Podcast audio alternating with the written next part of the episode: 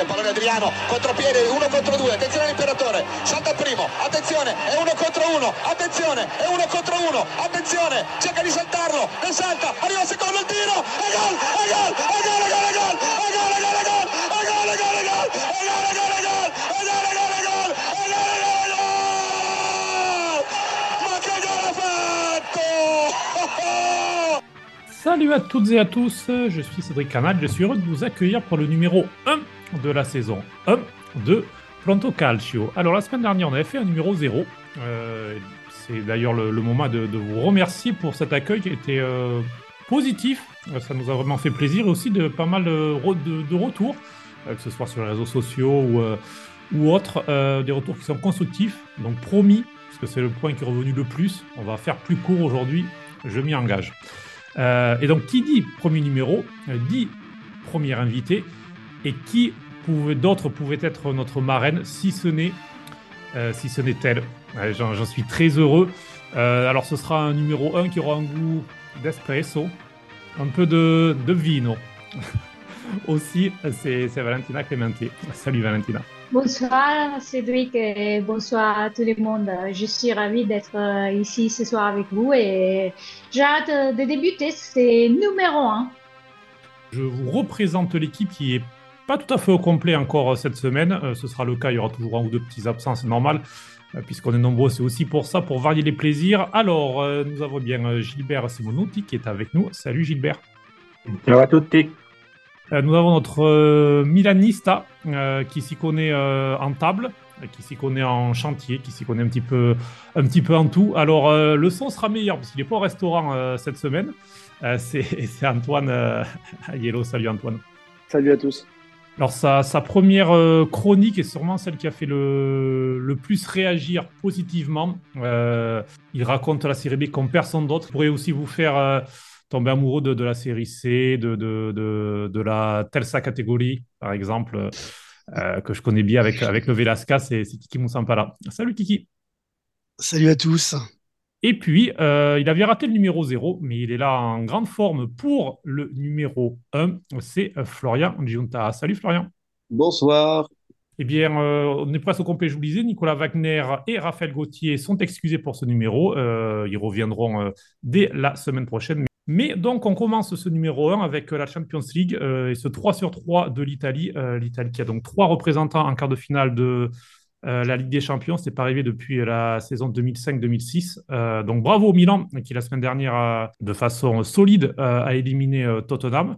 On aura l'occasion d'y revenir. Mais on va s'intéresser plus dans ce numéro-là aux deux clubs qui se sont qualifiés cette semaine, en profitant bien sûr bien de, la connaissance du club, des dynamiques et aussi de la ville de, Valentina, puisque si vous la connaissez, vous savez qu'elle est euh, euh, tifosa du Napoli, qu'elle connaît bien euh, la ville.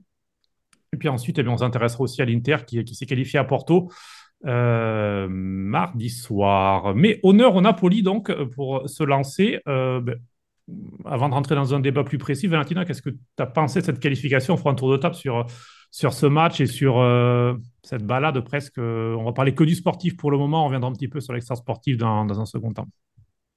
Oui, euh, bah, moi je, je vais dire que je parle jamais des balades parce que hier soir surtout c'était c'était compliqué vu qu'il y a un enjeu extra sportif très important qui quand même pouvait avoir un poids sous, sous les matchs.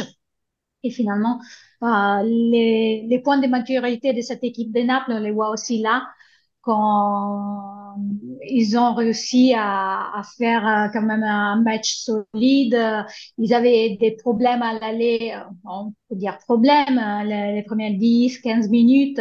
Hier soir, au contraire, ils ont débuté les matchs très, très bien. Après, ils ont jamais laissé vraiment l'opportunité aux Allemands de revenir, mais quand même, je salue le, le fait qu'il y ait cette euh, solidité, surtout mentale, qui euh, a fait la différence. Florian, c'est l'heure de ta première intervention officielle. Alors toi, qu'est-ce que tu as pensé de- du Napoli et peut-être au-delà de ce match aussi, on sent une, une vraie force collective. Euh, c'est quand même assez impressionnant. Ils se ratent rarement. Ils sont souvent au rendez-vous lorsqu'ils en ont besoin, en tout cas. C'est ça. C'était un vrai test après la réussite du match aller. Et, et- et là, on, quand on a le vent dans le dos comme ça, devoir confirmer, c'était, c'était vraiment, moi, ils m'ont impressionné. C'est-à-dire encore, enfin, match après match, je pense que vraiment, on en reparlera peut-être, ils s'affirment comme, comme de, de possibles vainqueurs parce que, comme l'a dit Valentina, aussi dans la tête, quand il faut pas craquer, ils se rendent des choses faciles par, euh, par leur sérieux, par leur sérénité, par, euh, la, la, par tous les acquis qu'ils qu'ils accumulent depuis des mois. Donc, vraiment admirable. Valentina, la superstition, c'est quelque chose qui est important en Italie, mais particulièrement à Naples. C'est quelque chose euh, vraiment. C'est c'est, si tu dis à, un Napolitain qui va être champion, il va te faire une réponse euh, avec des gestes et compagnie. Moi aussi, euh, je veux dire, euh, ça, tu peux me demander, mais je ne parle pas des matchs. vous savez, en ce moment, peut-être il y a quelqu'un qui s'est rendu compte que je ne tweete plus. Voilà, je suis dans mon silence euh, parce que je sens que sinon je vais me mettre euh, mal à l'aise. Non, mais je rigole. Un peu, c'est la scaramanzia, mais, mais ceci dans, dans l'attente euh, voilà, de, de, de qu'est-ce que ça va donner.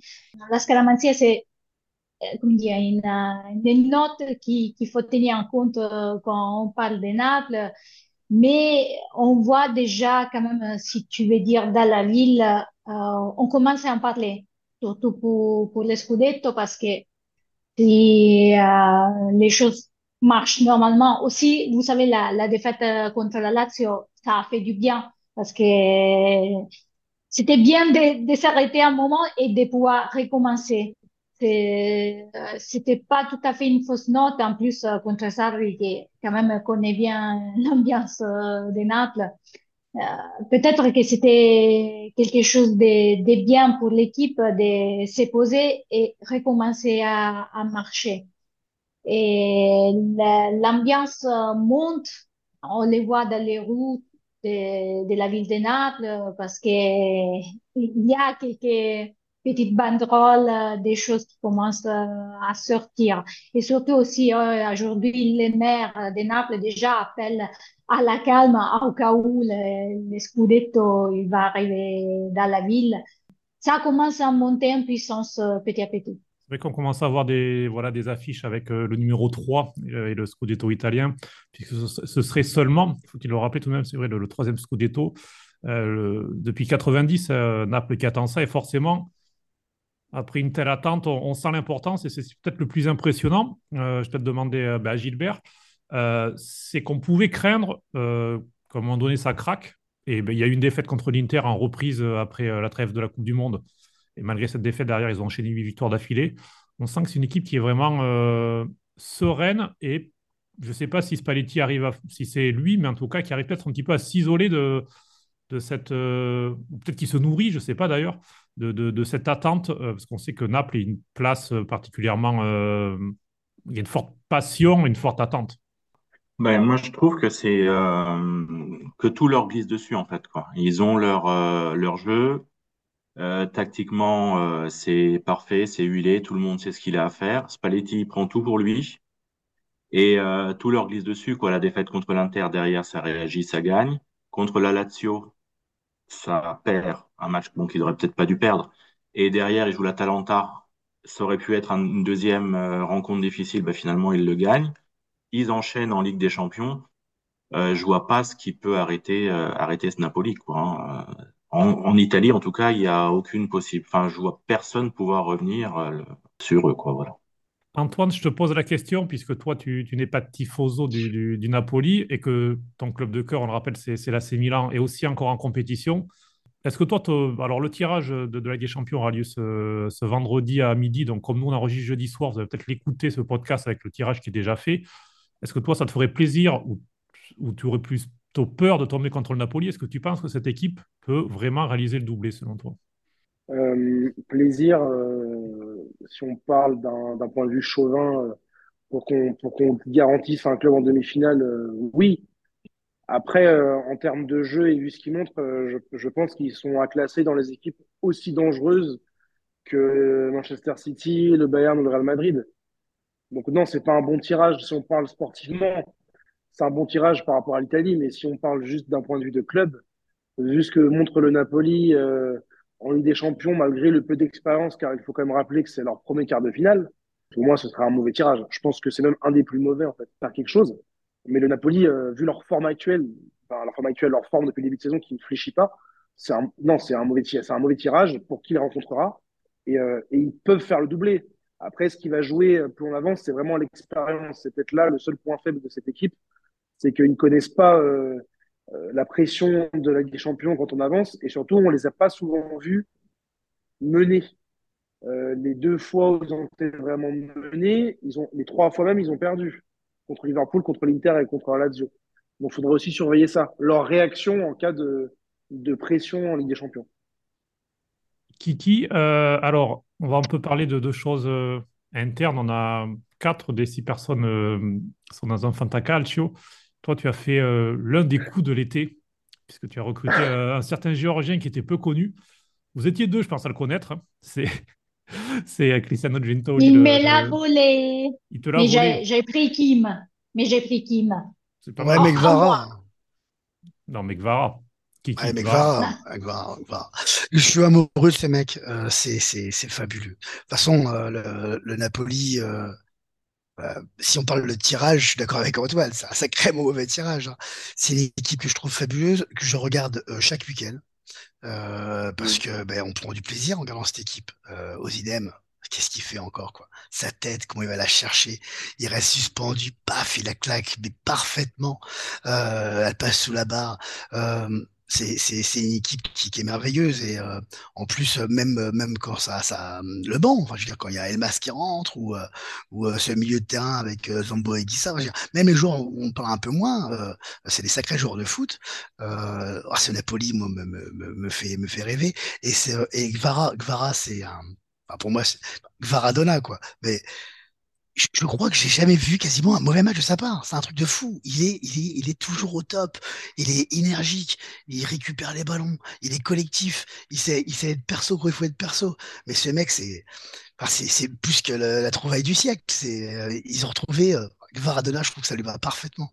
Et que les tifosi euh, du Napoli lui donnent ce surnom au bout de quelques mois quand on sait ce que représente Maradona? Et je peux vous dire que mon fond d'écran de mon téléphone, c'est Maradona. C'est, c'est lui qui m'a donné euh, l'amour du football. Et je, je suis pas tifosi napolitain, mais j'imagine que si eux, au bout de deux mois, font déjà la comparaison, voilà, c'est qu'il y a quelque chose qui joue en ce moment de- d'extraordinaire. Alors ça fait un peu chier, du coup, euh, point de vue Serie A, hein, on va pas se mentir. Pour les euros que je suis, euh, je suis un peu inquiet pour l'avenir, parce que je pense que cette équipe, elle a de l'avenir. Que des compliments à dire à cette équipe. hein.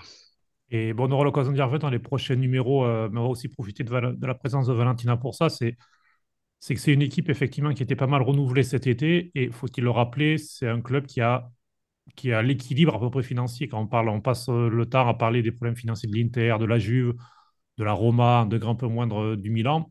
Le Napoli, c'est euh, le grand club euh, sain financièrement. C'est euh, ça aussi qui est assez à, à noter.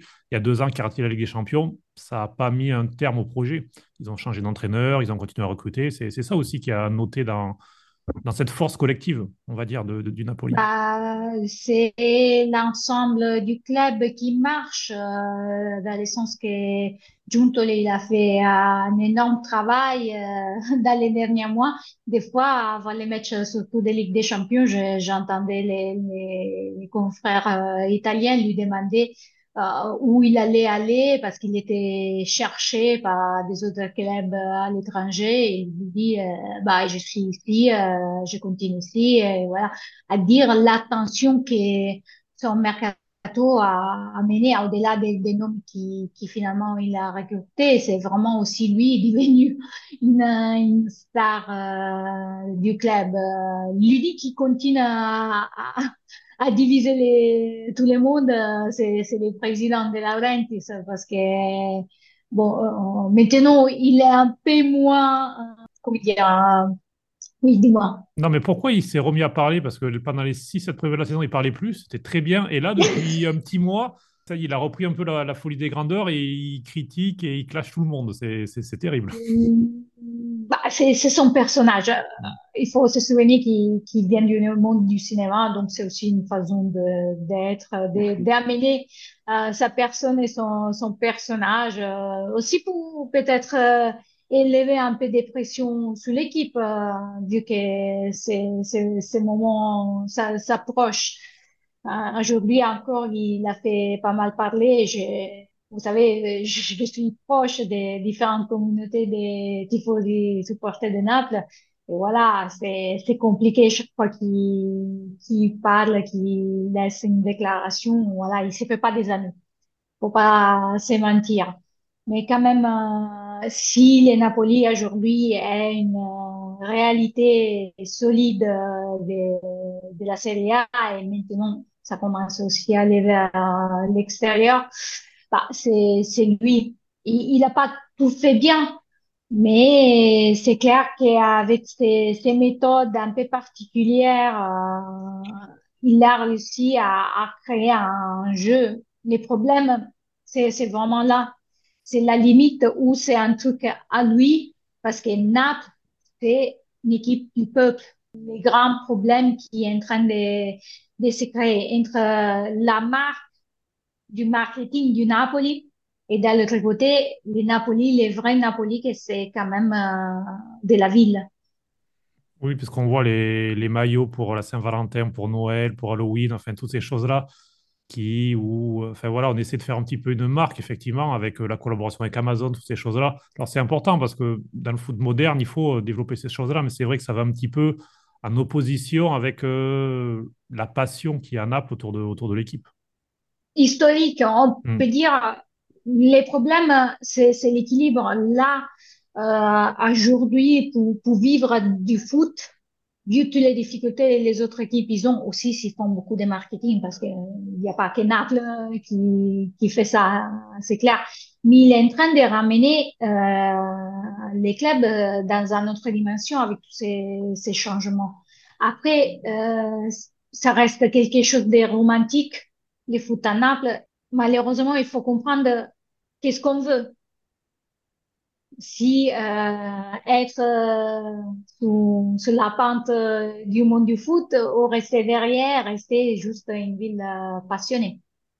Oui, effectivement, et, même pour De Laurentiis, sûrement la question se posera parce qu'il n'a pas, enfin, il gère bien le club, il n'a pas lui la possibilité malgré tout de faire passer un cap supérieur au club, certainement pour l'installer comme la Juve avec la famille Agnelli par exemple, qui a toujours eu les, reins très solides pour, euh, pour progresser.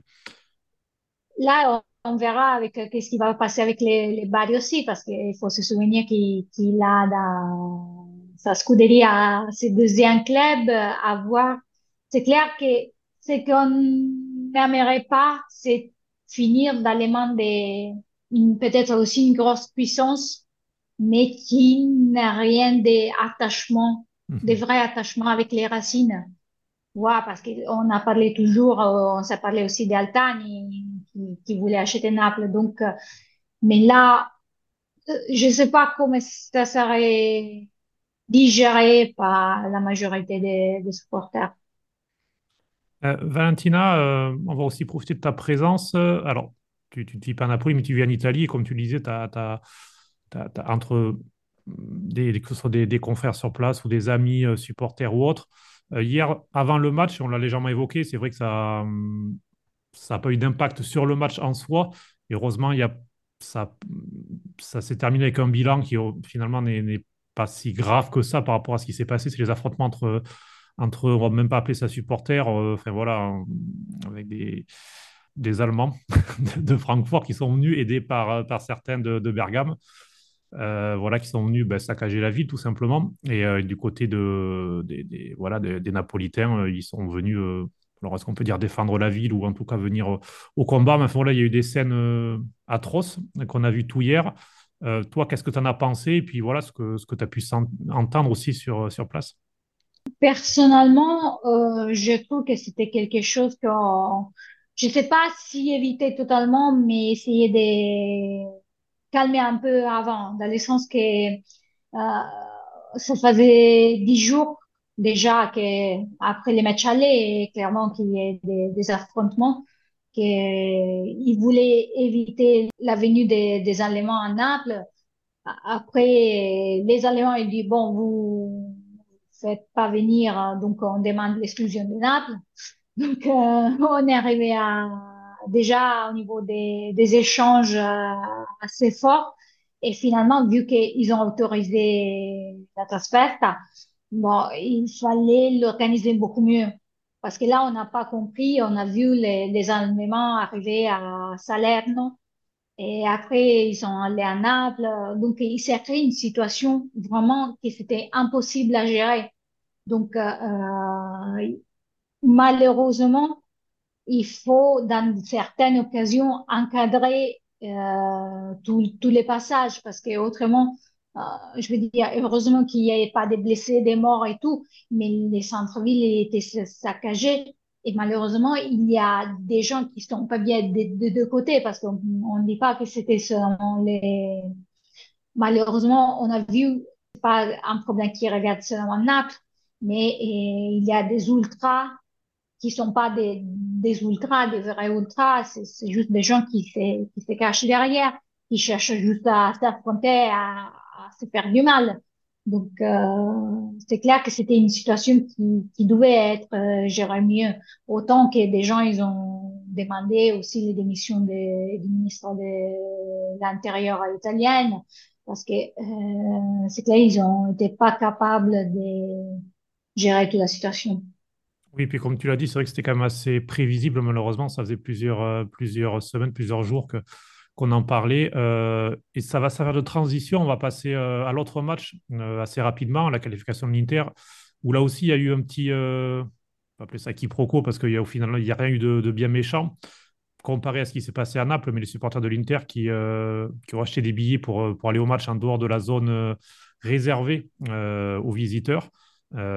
et, et, qui, pendant, qui ont repris le matin, qui ne pourraient pas rentrer au stade malgré le fait qu'ils achetaient le billet, puis dans l'après-midi, qui pourraient rentrer sans maillot ou écharpe euh, aux couleurs euh, de l'Inter, mais qui pourrait rentrer. Puis finalement, avant le match, la, police euh, locale ben, a, mis dans un coin, dans un couloir, tous les supporters qui, sortaient du métro ou qui étaient arrivés avec le cortège de, l'Inter et ils les ont tous bloqués pour les mettre tous dans, le secteur visiteur, qui bien sûr était trop petit. Et donc, il y a des gens qui, alors déjà, beaucoup de personnes avec des enfants des femmes, des enfants, euh, même de, petit âge, 3 ans, 5 ans, 6 ans, qui se sont retrouvés bloqués pendant plus de deux heures dans, un petit couloir. Euh, heureusement, il ne s'est rien passé là aussi. Euh, voilà, tout le monde est resté calme. Et puis, pas mal de personnes, on dit entre 100 et 300 personnes, n'ont même pas pu rentrer du coup dans, ce parcage visiteur, puisqu'il était trop petit pour accueillir tout le monde et qu'ils l'ont rempli au maximum au niveau des escaliers partout.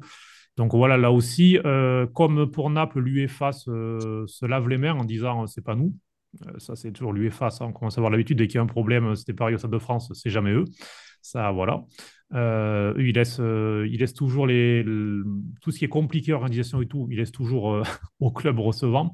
Donc voilà, a priori, il y a eu un excès de zèle de la part de Porto, qui ne serait pas la première fois. A priori, déjà pour Benfica Paris, par exemple, il y avait aussi des petits problèmes.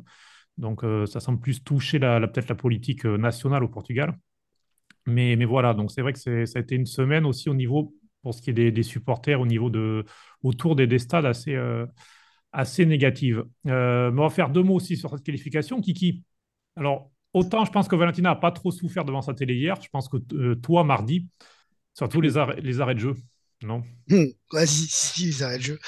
Euh, trouve que ce match, il reflète un peu euh, les problèmes de l'Inter en ce moment. En termes de jeu, c'est euh, clairement insuffisant. Il y avait largement la place sur euh, certaines situations en contre pour planter une banderille. Marquer ce but, ça nous aurait assuré le match. Surtout Porto, franchement, font une première mi-temps plutôt médiocre. Hein, ils ne poussent pas beaucoup à bout. Euh, donc on est solide, mais devant pas grand-chose en fait.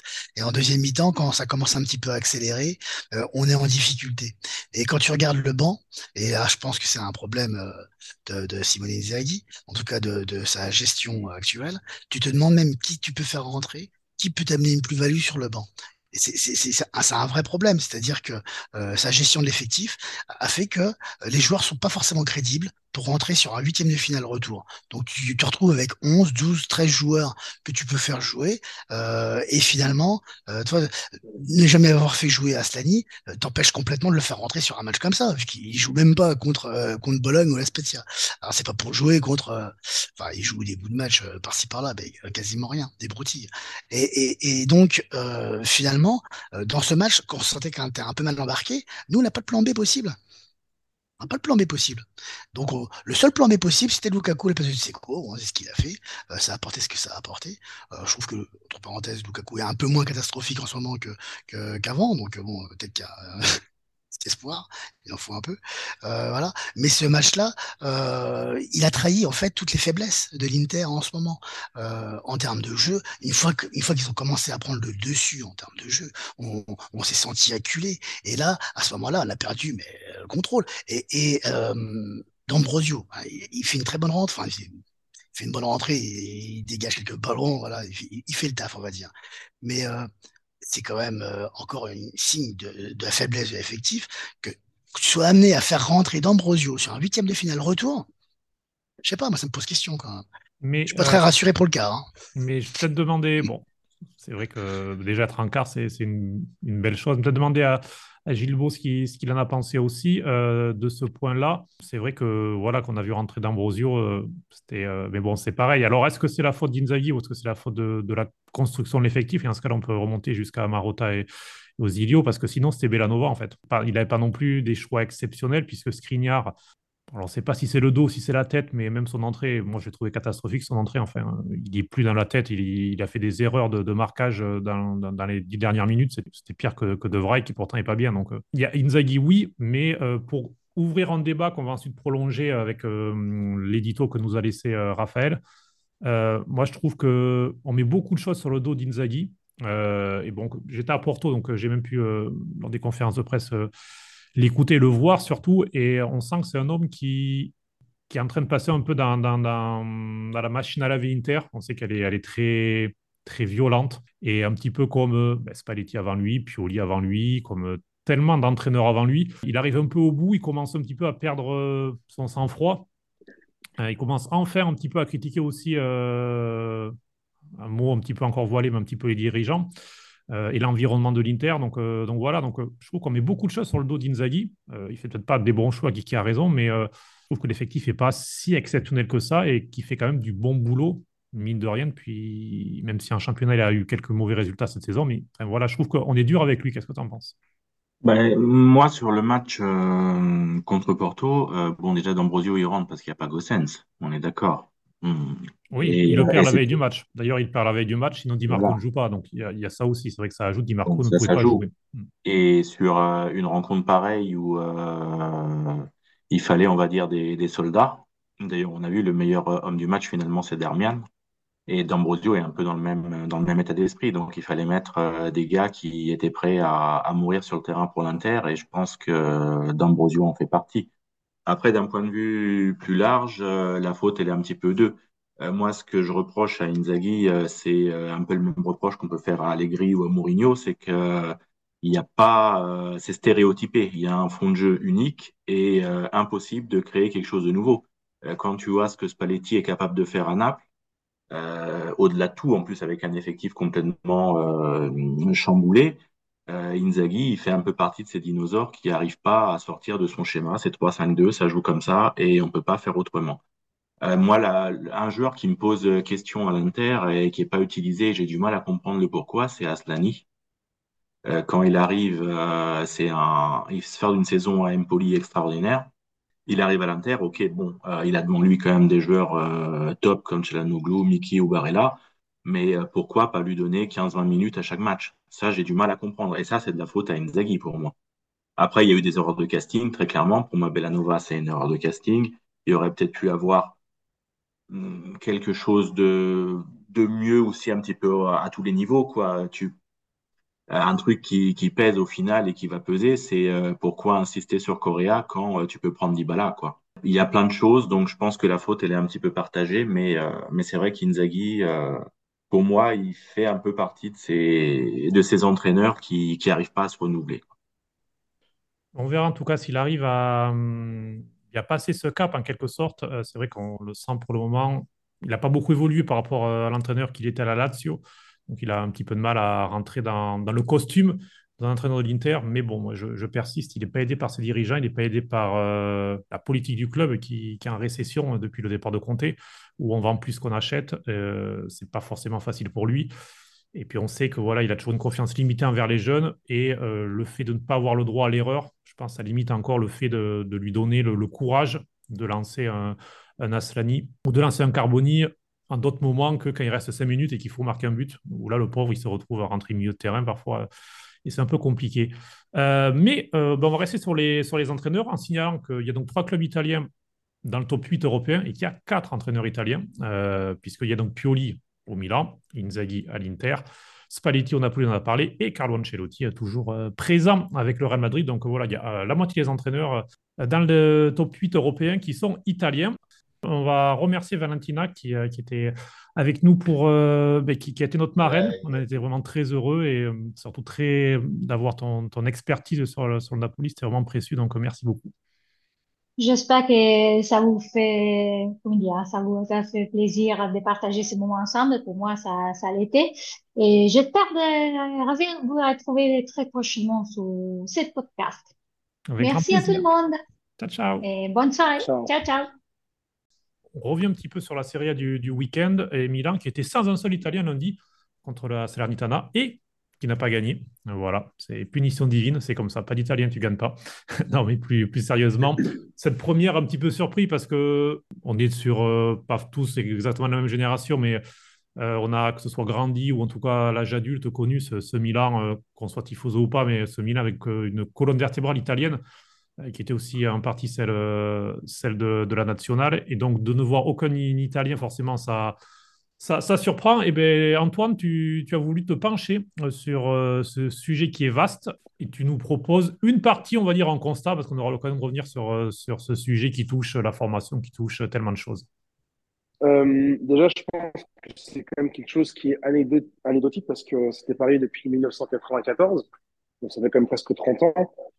Je pense que l'actualité de la sélection a fait qu'on a aussi euh, mis ça en avant pour encore taper sur, euh, sur le fait que les clubs italiens ne mettent pas assez d'Italiens euh, sur le terrain. Je trouvais que c'était un peu que l'anecdote est intéressante à dire parce que justement ça, ça fait 30 ans, mais que c'est un peu injuste d'avoir certains mots sur le Milan, sachant qu'il y a quand même énormément de joueurs qui évoluent en Serie A dans des grands clubs qui viennent du Milan. Je pense à, pour l'Inter à Bellanova, à Darmian, je pense à la Juve à Locatelli, je pense à, il y a qui d'autre, il y en a pas mal. Il y a aussi euh, euh, Verdi qui joue maintenant, euh, qui est passé aussi par Naples. Il y a Pétagne qui est passé par Naples, qui joue, qui joue aussi encore en Serie A. Il y a beaucoup de joueurs en Serie B. Donc je pense que parler de Milan, faire la corrélation entre Milan qui ne met pas d'Italiens et, en même temps la jeunesse et les Italiens, c'était un petit peu, c'était un, raccourci qui était un peu trop, c'était un gros fil, on va dire pour moi qui surfait un peu trop sur la, la vague euh, de la sélection qui arrive euh, avec les problèmes qu'on connaît. Euh, moi, je pense que c'est un problème qui est plus global parce que c'est assez paradoxal. On, fait la corrélation entre Italiens et jeunes Italiens. Euh, mais bon, je pense que on oublie une chose, c'est que maintenant la, les, clubs sont des sont des sont des, des sociétés, c'est des entreprises qui cherchent la, une solvabilité financière et, euh, et en fait, si euh, Pierre Caloulou euh, est meilleur que Matteo, que Matteo Gab, bah, ce sera Caloulou qui jouera. Donc, je pense que c'est voilà, c'est un parallèle qui est un peu trop un peu trop rapide, surtout sachant que Tonali, qui, qui est italien, et, était, était, était absent et que c'est Taulier que, au milieu de terrain et que Calab est capitaine de l'équipe. Voilà, je pense que c'était un peu trop sur le Milan, sur cette histoire-là.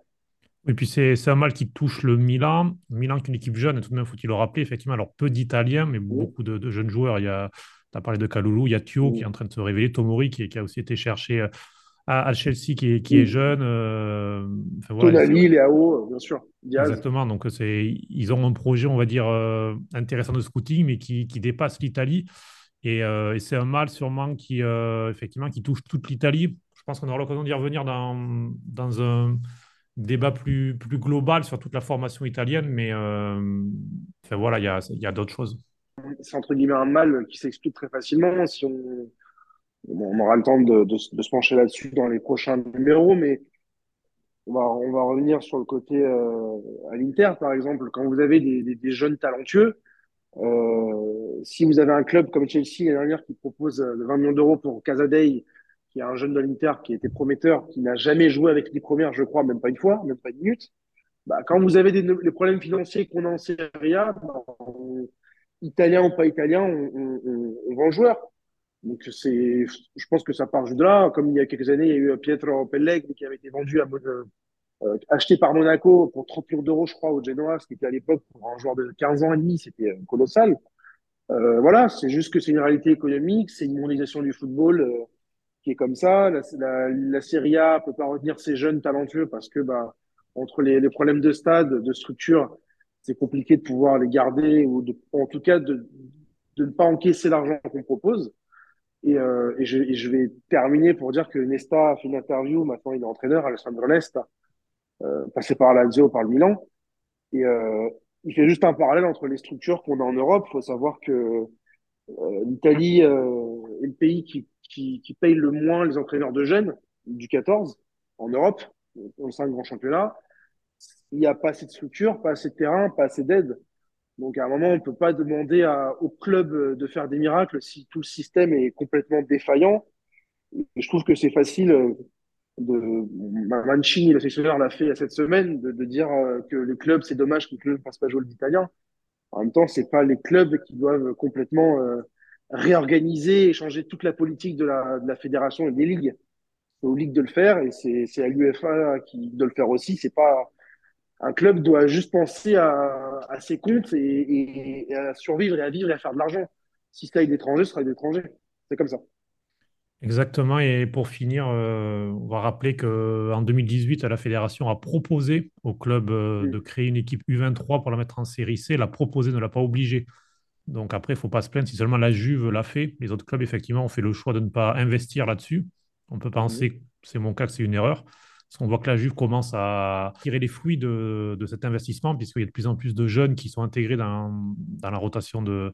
Mais bon, voilà, c'était une proposition. Donc, les clubs euh, ne l'ont pas fait à part la Juve. Donc, euh, donc, euh, donc c'est comme ça. Donc, c'est voilà, c'est un vrai, vrai chantier. On aura l'occasion d'y revenir dans, un vaste débat, je pense, dans, dans, les prochaines semaines.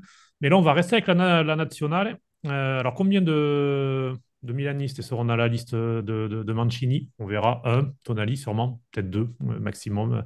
Euh, on verra. En tout cas, euh, aucun attaque, ça c'est une certitude. et ça, Florian, on passe à toi et une demande du coup, est-ce que l'équipe de, de, Mancini sera-t-elle à l'attaque? Ah Bon, en tout cas, messieurs, on va pouvoir oublier l'espace de quelques minutes notre animosité réciproque. On va reparler de la nationale. C'est celle qu'on attend quand même. Alors, pause du clubisme. On, se met les idées bien claires. La nationale affrontera les 23 et 25 mars l'Angleterre et Malte. Et ce ne seront pas des matchs en chocolat comme les deux derniers contre l'Albanie et l'Autriche en novembre. Ils seront qualificatifs pour l'Euro 2004 en Allemagne et la liste de 28-30 noms devrait tomber demain. Et donc là, voilà, vous me demandez, oui, mais avec quel joueur devant, quel avant-centre? Alors c'est un sujet pesant en Italie. Euh, le sélectionneur déplore, depuis des mois, voire des années, donc euh, comme ça a été dit, que les clubs italiens faisaient pas assez jouer les attaquants italiens. Alors a même menacé d'aller chercher des joueurs en série C. Alors, je ne sais pas si vous avez vu, ça n'a pas trop plu à, certains. Donc, par exemple, le, club sarde de, de LOL s'est un peu moqué et, a fait un, tweet euh, savoureux. Ils, ils, ont tweeté que, alors ils ont un attaquant qui s'appelle Nani. Alors il dit non, Nani, lui, il a déjà choisi euh, San Marino, donc il ne pourra pas jouer. Mais on a un gars qui s'appelle Ragazzu qui, dirait volontiers oui. Alors j'ai regardé Ragazzu, c'est 10 buts en 22 parties dans les sélections de jeunes. Finalement, au point où on est Mancini, pourquoi pas jeter un œil alors, sérieusement, Immobilier fragile physiquement, Raspadori dans le doute, euh, Scamaca bancal, alors Griffo qui a marqué deux fois contre l'Albanie, mais qui a 30 ans et joue à Fribourg, peut difficilement incarner euh, l'avenir. Alors il y a bien Nyonto qui joue à Leeds, mais c'est difficile de laisser les clés à, ce jeune joueur de 19 ans. Donc le staff de Mancini s'est employé à élargir le vivier. D'où l'arrivée, vous l'avez vu, dans la presse, sur la scène médiatique, de Matteo Retegui. Alors ça pourrait être lui le, le titulaire euh, fin mars. Alors on sait qu'il devrait arriver d'Argentine dimanche. Alors je crois, vous me contredirez, mais je crois que c'est la première fois qu'il vient en Europe. Alors Mancini euh, dit de lui, euh, bah, en fait, il, jouait depuis deux ans comme titulaire en Argentine, à bon niveau. il a plein de qualités, on le suivait depuis longtemps, mais en fait, on ne pensait pas qu'il voulait venir. Mais bon, on lui a quand même demandé et il a dit oui. Donc, comme quoi, à quoi ça tient hein Ils ont tenté, chouette, il a accepté. Alors, Retegui, 23 ans, italo-argentin, il joue chez les Tigres, mais il demeure la propriété de Boca. C'est un joueur physique d'un mètre 86. Moi, je l'aime déjà. Hein. Il a la tête de Maxi Lopez jeune, avant euh, Vandanara. Hein. Et il court un peu bossu, comme mon Gallo Bellotti que, j'aime. Voilà. Euh, alors, il est droitier, mais il marque aussi du gauche. Il n'est pas manchot de la tête. On raconte que la Roma le suit depuis longtemps et qu'il rêve de Serie A. Voilà, je, le connais depuis 72 heures et, je suis déjà hypé. Non, mais effectivement, ça pourrait être une belle histoire après. Mais euh, avant de, dernier mot sur, la nationale, Florian, je voudrais, Kiki, avoir ta réaction? Des fois, on a l'impression que, les sélections, ça devient presque des clubs. Effectivement, on va, on va aller chercher même des joueurs qui. Euh, alors, déjà, avec les sélectionneurs, ça c'est de plus en plus. On prend des sélectionneurs qui ne sont pas forcément du pays. Et même là, des joueurs, parce que voilà, moi, ça me fait penser à Higuaín avec la France quand, quand Domenech avait, avait tenté le, coup. C'est un peu la même chose. Oui, il y a un petit côté un peu grotesque. Faut faut bien le reconnaître. Euh, en même temps, c'est quand même pas si souvent que ça. Je pense qu'on peut pas en faire une généralité. C'est toujours étonnant quand c'est euh, des, des grands pays de la scène européenne euh, qui, qui se qui se qui jouent avec ça. Après, euh, c'est une bonne guerre. Je pense que les Français ont dû être contents de profiter de David Trezeguet. Hein voilà. Euh, donc, euh, et puis les Argentins aussi, hein. ils, ont, ils, ont, eu quand même pas mal de, de, de, joueurs. Euh, ça, ça, joue un peu dans les deux sens, quoi. Ce, qu'il a fait un peu rigoler, et je trouve que Florian l'a très bien exprimé, c'est bah, c'est des joueurs quand même au pédigré un peu surprenant, enfin, surprenant, enfin, des mecs qu'on connaissait pas, quoi. Faut, faut dire, faut, faut appeler un chat un chat. Et voilà, il y a, y a un petit côté comme ça. et franchement, on a envie de voir. Ça l'envie. Après, euh, en tirer une généralité sur euh, des élections qui sont gérées comme des clubs, moi, je n'irai pas jusque-là parce que bah, là, il y a, y a une opportunité il y a une opportunité, toi, il, il, il, tente cette opportunité, et si ça marche, euh, banco, si ça marche pas, bon, on va essayer. je trouve qu'il y a un côté, euh, ok, l'Angleterre, c'est un match sérieux, mais après, voilà, il joue Malte. Euh, et je pense que c'est la perspective des deux matchs. Et s'il y a bien un essai à faire sur un match comme ça, et en plus, les mecs, tu les engages, parce que c'est un match officiel, donc après, ils peuvent plus bouger en plus. Donc, euh, il y a un petit côté un peu vicelard, mais euh, et en même temps, c'est le, c'est pas très très joli, mais c'est de bonne guerre. Oui, on, a, vu Jao Pedro d'ailleurs qui a eu une sélection en quelques minutes avec le numéro 10 et qui depuis a complètement disparu, par exemple. Mais bon, euh, c'est comme ça. Florian, tu voulais terminer aussi sur, euh, un hommage qui aura lieu lors, lors de ce rassemblement. Oui, oui, dire que ce match contre l'Angleterre au stade Maradona, donc à Naples, sera l'occasion d'un hommage rendu à Gianluca Vialli, voilà, la, star du foot italien qu'on connaît tous, et qui a été assistant du sélectionneur hein, lors du dernier Euro, et qui est, mort euh, il y a peu d'un cancer du pancréas. Voilà, l'une de ces phrases fétiches, alors j'ai pas trouvé laquelle, on le saura peut-être dans les jours prochains, sera imprimée sur le maillot. C'est selon moi une jolie manière de, se souvenir de, de Vial. Euh, et, le maillot sera nouveau, alors de, confection Adidas, et dont le thème est le marbre. Alors j'ai regardé sur l'Azzurro, c'est pas évident, mais avec le blanc, on comprend bien le symbole. Un, maillot plutôt réussi, et, même Bonucci, quand il le porte, il fait pas ses 36 ans. Voilà. Allez, ah le foot de sélection. Presque maillot magique alors, effectivement. Alors, si devant la nationale a des petits problèmes, tu nous l'as expliqué, entre blessures, entre mes formes et compagnie, pour le dernier rempart, il y a du choix. Et Gilbo, tu veux nous, parler d'une région qui t'est chère et où le gardien est un élevage d'origine contrôlée. C'est un peu comme, euh, comme la mozzarella euh, en campagne, c'est un peu la même chose. Oui, c'est tout à fait ça. Donc, euh, pour rester dans le terme donc, de, de l'équipe d'Italie, il y a donc une, euh, région qui, euh, produit des gardiens de but à foison.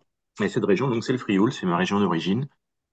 donc, dans l'histoire, on en a eu plein. Hein. Lorenzo Buffon dans les années 50, on a eu Dino Zoff qui est devenu champion du monde en 82. Même Gigi Buffon, ça, même si sur la pièce d'identité, c'est marqué qu'il est né à Carrara, son père est frioulan et il disait souvent que c'est son premier ballon, il le touchait dans la campagne du Frioul lorsqu'il venait en vacances.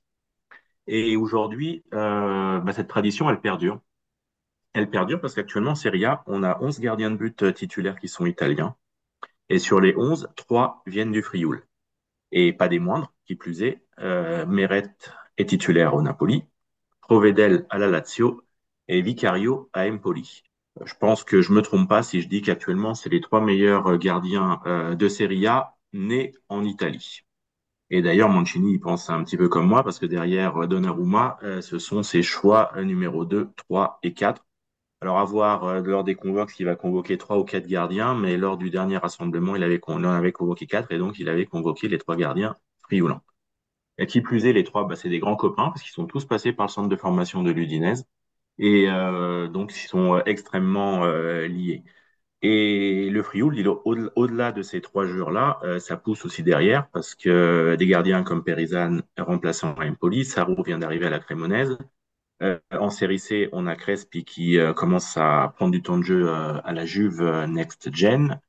Pizzignac qui va monter en série B très certainement avec la Ferral Pisalo. Et Manuel Gasparini qui lui a fait toutes ses sélections de jeunes lorsqu'il était à Udine et qui a fait une super saison à Potenza mais il va pas rester en Legrapo euh, très longtemps.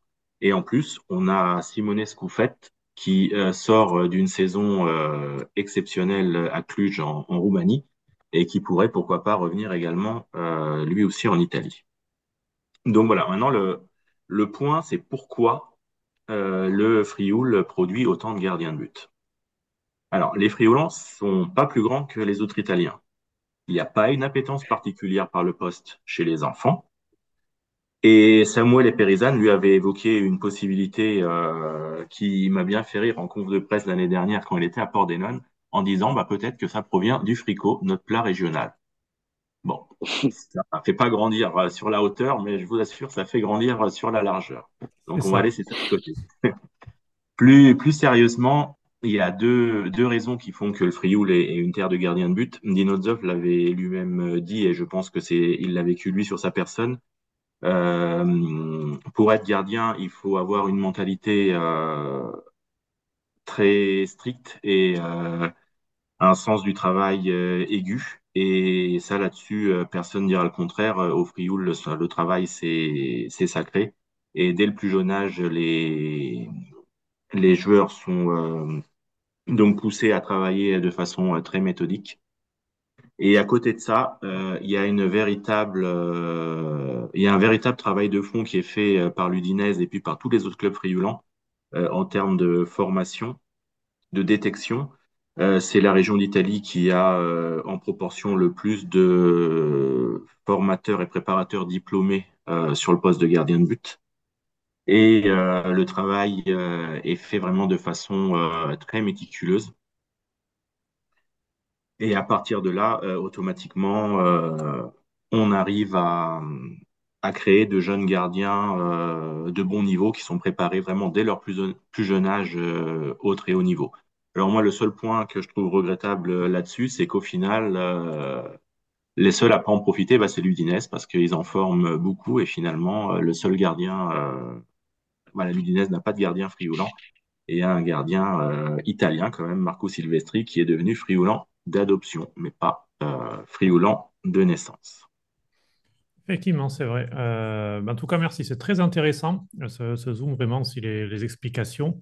Euh, et on verra si l'un de, ces trois gardiens arrivera à chipper la place à, à Donnarumma ou pas, qui, alors qui a la confiance de Mancini, mais qui, voilà, qui a parfois un petit peu des hauts et des bas avec le PSG. Donc, on verra ça. Euh, et euh, pour terminer, on va, revenir au championnat pour la dernière partie de ce podcast. Alors même si Mancini va aussi chercher des joueurs en série B, donc euh, il y a une transition du coup qui est toute trouvée. Après notre numéro 0, je suis sûr que vous l'attendez déjà tous avec une grande impatience. Kiki, c'est à toi. Eh oui, on va donc vous parler de la série B. Enfin, on va vous parler de certaines choses. Et voilà de quoi on ne vous parlera pas.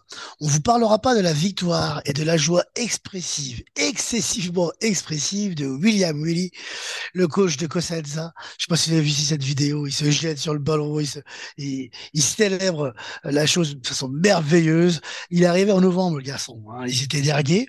Euh, bon, avant le match, il était encore dernier. Hein. donc euh, la situation ne s'était pas, euh, d'un point de vue classement, vraiment améliorée. Mais dernier, il revenait quand même à une place bien plus intéressante, accessible pour, pour se sauver. Les Calabrais quittent donc la lanterne rouge et laissent cet honneur à une bien pas l'équipe pour faire un vieux jeu de mots tout pourri, euh, la SPAL qui est vraiment euh, au bout du bout en ce moment. Et euh, bon, sincèrement, je ne leur euh, vois pas un superbe avenir. On vous parlera pas non plus du nul devant 40 000 personnes entre Francinone et euh, Barry au San Nicolas. Un Barry intimidé par l'enjeu et qui a produit franchement un match de, de piètre qualité et un Fabio Grosso qui était serein avec déjà, et cette on le dit bien, un pied et demi en A. Euh, on ne vous parlera pas non plus des six buts, des trois expulsions, de la blessure de Bruno Henry, du suspense, bref, du match du week-end. Incontestablement, le match rocambolesque entre Cittadella et Palermo. Un 3-3 qui n'arrange bien plus les Vénitiens que les Siciliens. Palerme va devoir revoir sa gestion des émotions pour espérer mieux en fin de saison. C'est un peu la cata à chaque fin de match. On sent le drama. Bref, attention à ça. Euh, on ne vous parlera pas non plus du nul entre euh, Parma et Sud-Tirol et du match très sérieux de Buffon qui a su euh, battre son arthrite naissante pour ramasser la seule frappe cadrée du match. une sorte de, de, de, de paix tout mou. Et il a quand même bien pris. Arceau, inefficace offensivement, les petits du Trentine peuvent compter sur leur grand défenseur masqué, Zaro, formé par l'Inter et qui semble retrouver un bon petit niveau à 28 ans. Le vieux Maziello, 37 ans, et De Gaulle, euh, baroudeur parmi les baroudeurs entre la B et la C. On fera, et c'est promis, un focus sur eux prochainement parce que euh, ça fera mettre un peu d'allemand dans notre, dans notre podcast et ça sera euh, rigolo. Et puis il y a les spécialités qui sont partagées par les copains de Gilbo. On ne vous parlera pas non plus de la défaite un peu surprenante de Pise et on ne vous parlera pas non plus du nul de Breccia, du trop fameux Celido contre Venezia. Venezia d'ailleurs qui risque de faire de très très jolis baillots, mais pour la série C. Après, c'était ça le projet, hein, parce que franchement, on ne saisit plus vraiment grand-chose euh, de tout ça, à part que visiblement, c'est euh, la route vers la série C. Voilà, cette semaine, on ne vous parlera pas de tout ça. Et puis en revanche, eh on va parler de d'un entraîneur en particulier. Donc après Vivaldi dans le générique, Kiki, tu as naturellement choisi pour ton focus de t'intéresser au violoniste. Eh oui, Gilles Il est en train de composer sa onzième symphonie, comme son numéro fétiche, hein, vous vous souvenez. Un violoniste au pays du cricket. Ça pourrait être ça, le titre de cette chronique. Euh, on va revenir un peu sur le joueur. Hein. On va le faire un peu, genre, question pour un champion. Mais euh, version plus rapide. Révélé à l'Elas et surtout à Parme où il explose, il est recruté en 2005 par le Milan, buteur contre Manchester United en demi-finale de la Ligue des Champions et victorieux en finale dans une revanche contre Liverpool. C'est la pochette de sa carrière. Un an avant, il remporte la Coupe du Monde avec l'Italie. Admettez qu'on a déjà vu pire, comme petit moment de carrière. Après une saison moyenne à bilan en 2008, il a fait le bonheur de la FIO à l'époque où celle-ci jouait encore l'Europe et les premiers rôles. C'est pour vous dire que ça fait quand même quelques années. Avant de partir en Chine et finir sa carrière à Palerme, sa dernière vraie belle saison, ou à la Spezia. 57 sélections en national, 19 buts et presque un an sans marquer. Vous vous rappelez, ça avait créé une certaine polémique. C'était le joueur, rappel extrêmement rapide euh, et probablement pas assez élogieux par rapport au talent du garçon. Après une courte expérience à Pro Vercelli en tant que coach, le violoniste relève le défi de faire remonter Sienne en série C. Sportivement, c'est plutôt pas dégueu. Euh, et pourtant, ben ça, ça c'est la gestion des clubs italiens. À un certain niveau, des fois, je peux vous dire que c'est très surprenant. Donc, euh, ça se passe plutôt bien. Le mec, il arrive dans une équipe en reconstruction. Il doit être deuxième ou troisième. Et euh, ben, il décide de, le mettre de côté et de mettre Pars, un laiton, euh, et qui a réussi son pari, hein, vu que l'équipe, quand elle est partie, était huitième, hein, trois mois plus tard. Tout se passait bien. Donc, euh, le garçon Giardino revient avec l'équipe. Ça se passe plutôt bien à nouveau il se refait à nouveau lourder. Alors bon, euh, la gestion hasardeuse des Toscans pousse Alberto à se construire ailleurs. On peut le comprendre, hein, ça n'avait pas l'air très favorable. En juin, il est nommé entraîneur de la Primavera du Genoa. Il obtient tous ses diplômes. Tout naturellement, devant les résultats plus qu'insuffisants du technicien allemand, Alexander Blessin, le violoniste est nommé entraîneur principal du Genoa. Un homme accompagne le violoniste depuis le début, et il ne faut pas l'oublier. Il s'agit de Gaetano Caridi. C'est un homme très important dans la construction de Gilardino. C'est son relais sur le terrain. c'est euh, le technicien euh, qui anime les séances. Gilardino, il est là. Hein. Il, il, impulse quelque chose. Au début, il a, quand il a pris l'équipe, l'équipe n'était pas en une grande forme, hein, rappelez-vous. Hein. Il a d'abord changé le jeu. Il est passé d'un 4-3-3 à un 3-5-2 d'un 3-4-2-1 à un 4-3-2-1. Hein, et il a donné beaucoup d'importance au jeu sur le ballon. Il a ensuite changé les hommes. Il a géré l'effectif d'une manière nouvelle. Par exemple, sur les entraînements, en ce moment, on voit beaucoup plus euh, euh Brian Bossy et euh, Lipadi. Euh, les deux ont joué quelques minutes seulement en série B, mais ils commencent à intégrer l'équipe phare. Euh, il, a amené, il a impulsé une nouvelle communication.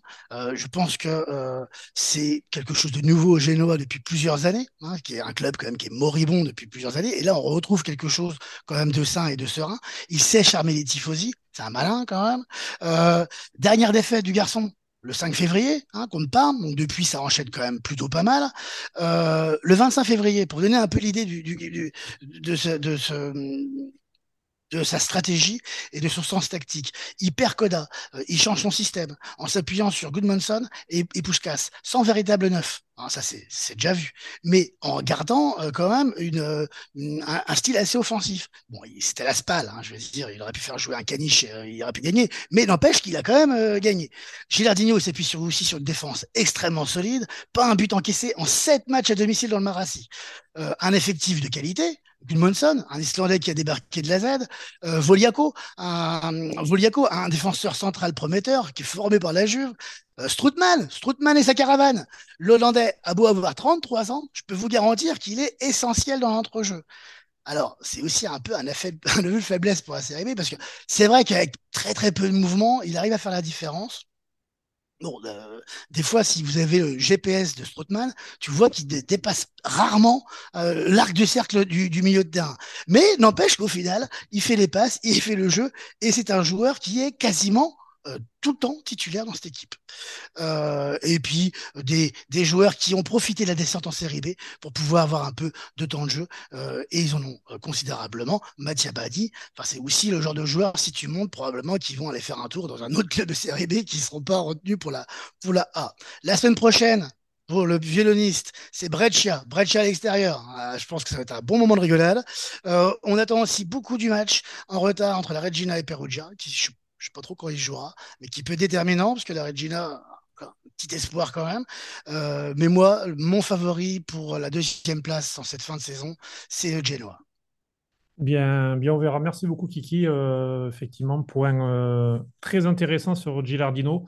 On avait un petit peu oublié peut-être au début de sa carrière d'entraîneur, qui comme beaucoup d'anciens, d'anciens grands joueurs, passe par les divisions mineures, série C, série B, pour pour se faire une carrière. Moi, juste euh, avant la fin de la saison, je veux une chronique sur Nainggolan. Tu m'y as fait penser sur, euh, sur, sur, sur, la carte, la map, euh, je pense que c'est le Nainggolan à la SPAL, ça va être pas mal aussi comme, comme, comme chose à voir. On va terminer ce numéro avec les pronostics rapidement. quatre matchs de la 27e journée de Serie A qui commence ce vendredi et qui se terminera dimanche avec donc ensuite la trêve internationale. J'ai choisi comme ça quatre matchs et on va commencer par Salernitana Bologne, et on va commencer par Florian. Bologne 0. D'accord. Euh, Gilles Beau. Euh, match nul, un partout. Antoine. Euh, victoire 1-0 de Bologne. Kiki. Bologne 2-0. Alors, Raphaël dit match nul. Et puis moi, je vais dire Salernitana 2-1. Deuxième match, Sampdoria, hélas. On repart le tour de table, Florian. 0-0. Gilbert euh, 2-0 pour euh, Vérone. Ah oui.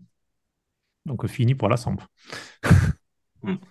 Antoine 0-0. Le match de l'ennui. On le regardera pas. Ça, c'est sûr que non. 1-0, but de Ressé.